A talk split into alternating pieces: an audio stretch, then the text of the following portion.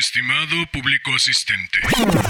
Híjole, no me lo tomes a mal, pero hoy no se me antoja particularmente tanto protocolo, tanta formalidad, tanta galantería y tanto previo.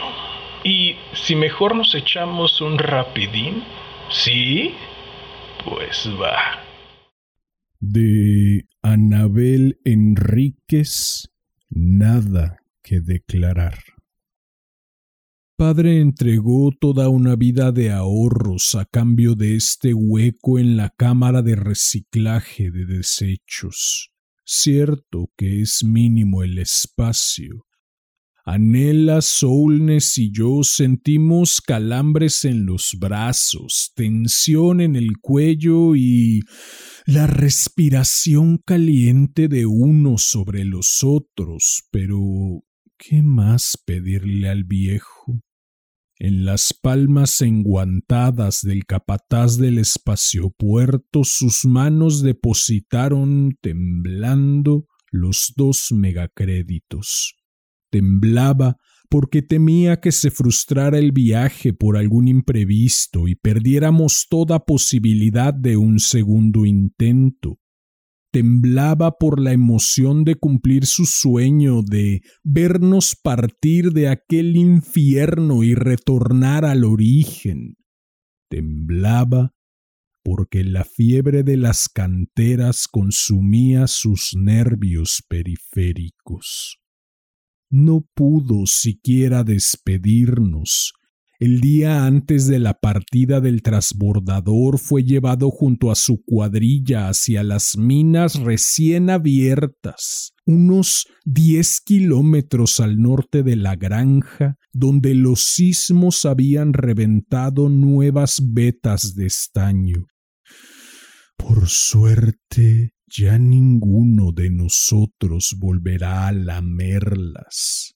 No tendremos que temer a las erupciones que chamuscan la piel ni a las fumarolas de azufre que queman los ojos y pudren los pulmones en las granjas mineras de Io. Io queda debajo, detrás como una esfera que encarcela mil hambrientos dragones en perenne batalla. Este carguero nos aleja para siempre de sus fauces y del beso de buenas noches que nunca nos ha dejado de dar Padre. Vamos en el carguero rumbo a la tierra, a comprobar que no es tan solo el mito del que hemos oído hablar desde que abrimos los ojos al cielo escarlata de Io. Como descendientes de colonos convertidos en esclavos, de esclavos convertidos en autómatas, menos costosos y más desprotegidos que los cyborg, no tenemos otro modo de salir de la pesadilla ardiente si no es en los resquicios de los cargueros que transportan minerales y materias primas desde las colonias exteriores hasta la tierra. La tierra, nostalgia delirante del bisabuelo, la que abandonó por una quimera de prosperidad.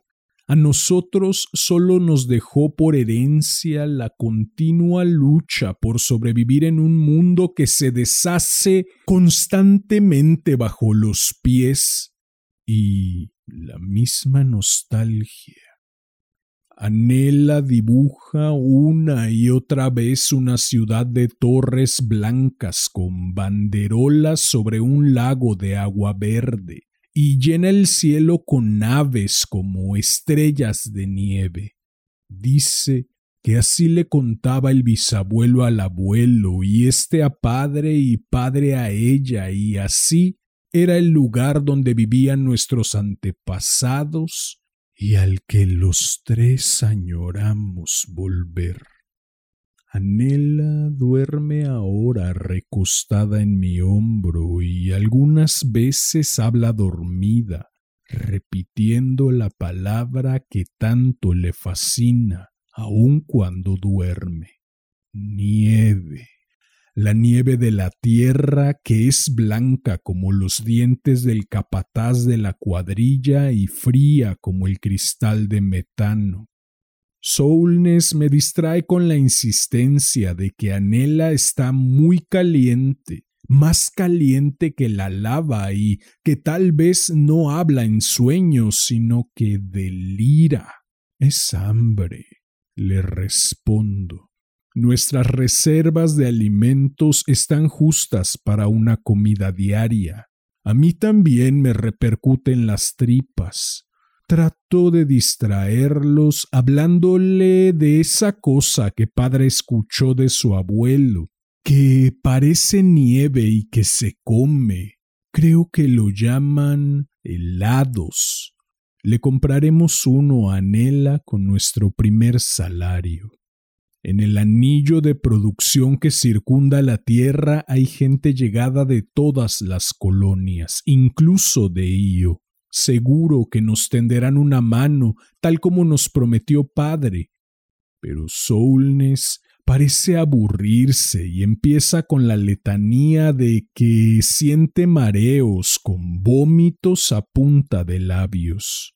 Después de todo es solo un niño. Dos años menos cuentan. Me pide que salgamos a un lugar más ventilado, cree que si encontramos otros peces pegas nos ayudarán si tienen con alguna medicina. Yo le recuerdo que lo más probable es que nos quiten lo que llevamos y nos maten, por el simple temor a compartir el riesgo de ser descubiertos. Pero Soulness canta y canta y mis sienes están a punto de reventar. Salimos de la cámara de reciclaje y tomamos con cuidado el estricto itinerario que nos indicó el capataz antes de colarnos en la nave. Tememos que el carguero esté infectado de cibers vigilando los corredores y que nos detecten para los del puesto de mando. Allí los navegantes limpios, bien alimentados, disfrutan la experiencia de ver acercarse despacio la tierra. Algún día yo seré el comandante de un carguero, mejor, de un crucero civil, y seré siempre el primero en verla, arropada con su traje de espuma azul y blanca como si fuese la novia de los cielos. Pero ahora somos polizones y ningún pez pega viaja en primera clase. El carguero lleva hierro, estaño y azufre para las obras del anillo. Como carga programada entrará sin problemas ni chequeos en aduana nada que declarar. Nosotros con la carga, asidos a los contenedores autónomos. Espero que nuestras viejas máscaras resistan el paso desde la esclusa hasta los almacenes, unos cuarenta metros de vacío. Solnes vuelve a distraerme suda a mares y siento su incómoda respiración quemando mis orejas. Anela se mueve inquieta entre mis brazos y gimotea. Sus cuatro años me pesan, aunque sean casi puro hueso. Su carita morena está salpicada de sudor. Yo siento, sin embargo, un frío intenso y un cansancio que me pega los pies al suelo. Soulness, apretando mi hombro, suplica una tregua. Dice que está muy débil para seguir.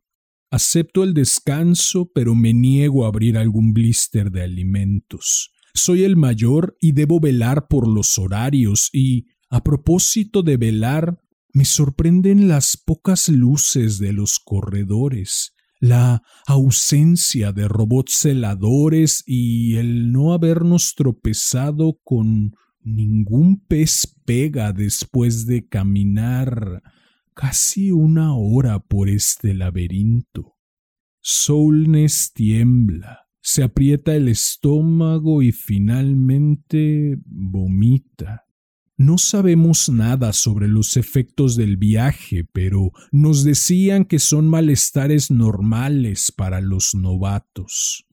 Anela sigue desmadejada y ni siquiera intenta seguirme cuando canto una de sus canciones favoritas. Mari tiene una ovejita blanquita como la nieve o era una vaquita Da igual. Anela duerme y se queja. Solnes pálido como vapor de azufre, pero más aliviado, quiere probar suerte tras la puerta que cierra este pasillo. Piensa que conduce a las bodegas y que tal vez encontremos provisiones. Se aventura finalmente con la pequeña linterna de pulsos mientras yo arropo a Anela con mi chaqueta. Bajo los ojos de mi hermana crecen ojeras azules. Una mano helada me estruja el corazón y reconozco los dedos fríos del miedo. Un rato después, Solnes ha vuelto, trastabillando, los ojos como un doble plenilunio de Júpiter en el cielo de Io. Sus ocho años parecen haberse duplicado sobre su cuerpo sucio y tembloroso. Apenas logro arrancarle las palabras de la boca, rígida por el terror. Están muertos allá dentro, los cuatro chicos peces pega que viajaban en el compartimiento de higiene están descomponiéndose y sus huesos parecen derretidos y la piel... Cállate. Digo en un susurro ahogado. Asustarás a Nela. Pero él sabe que le creo y que nuestra hermana no nos escucha. Su carita se desdibuja en la oscuridad con expresión ausente. Dejo a Anela en brazos de mi hermano. Estoy decidido a presentarme ante la tripulación. No me importa que me regresen a Io o a otra colonia de extracción. Lo único que quiero es salvarla, salvarnos. Solne solloza y yo le gruño le atajo por la solapa húmeda de su propia bilis y enredo sin querer mis dedos en sus largos cabellos. El espeso mechón queda en mis manos como una hebra de sombra. Tengo que ir por ayuda.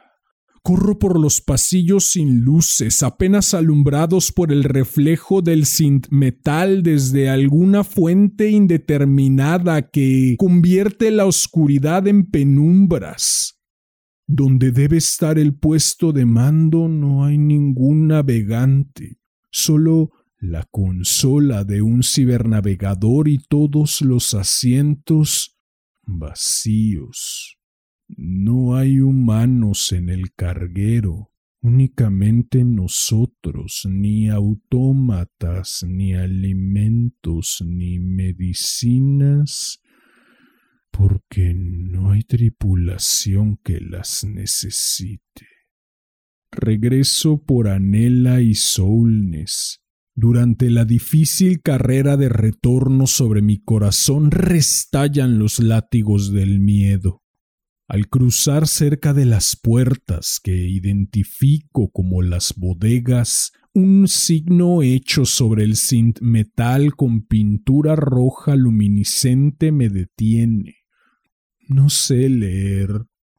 Ninguno de nosotros sabe, pero reconozco el dibujo que parecen las aspas de un extractor de hélices antiguo cercado por un triángulo y también el círculo con la tachadura que prohíbe y amenaza y la calavera negra. Comprendo ahora que no es este un carguero de metal y subproductos en viaje hacia la Tierra. Vamos junto a los desechos tóxicos de todas las colonias hacia otra parte. Venus, con seguridad, el vertedero solar. Por mi mente cruzan los muchos momentos en que he visto a estos cargueros atracar en Nío y despegar con tantos peces pegas desde la estación ecuatorial del satélite. Ni ellos ni nosotros comprobaremos si es tan azul como cuentan el cielo de la tierra. Encuentro a mis hermanos todavía conscientes. Anhela me mira con sus ojos de luna en eclipse y me tiende los brazos.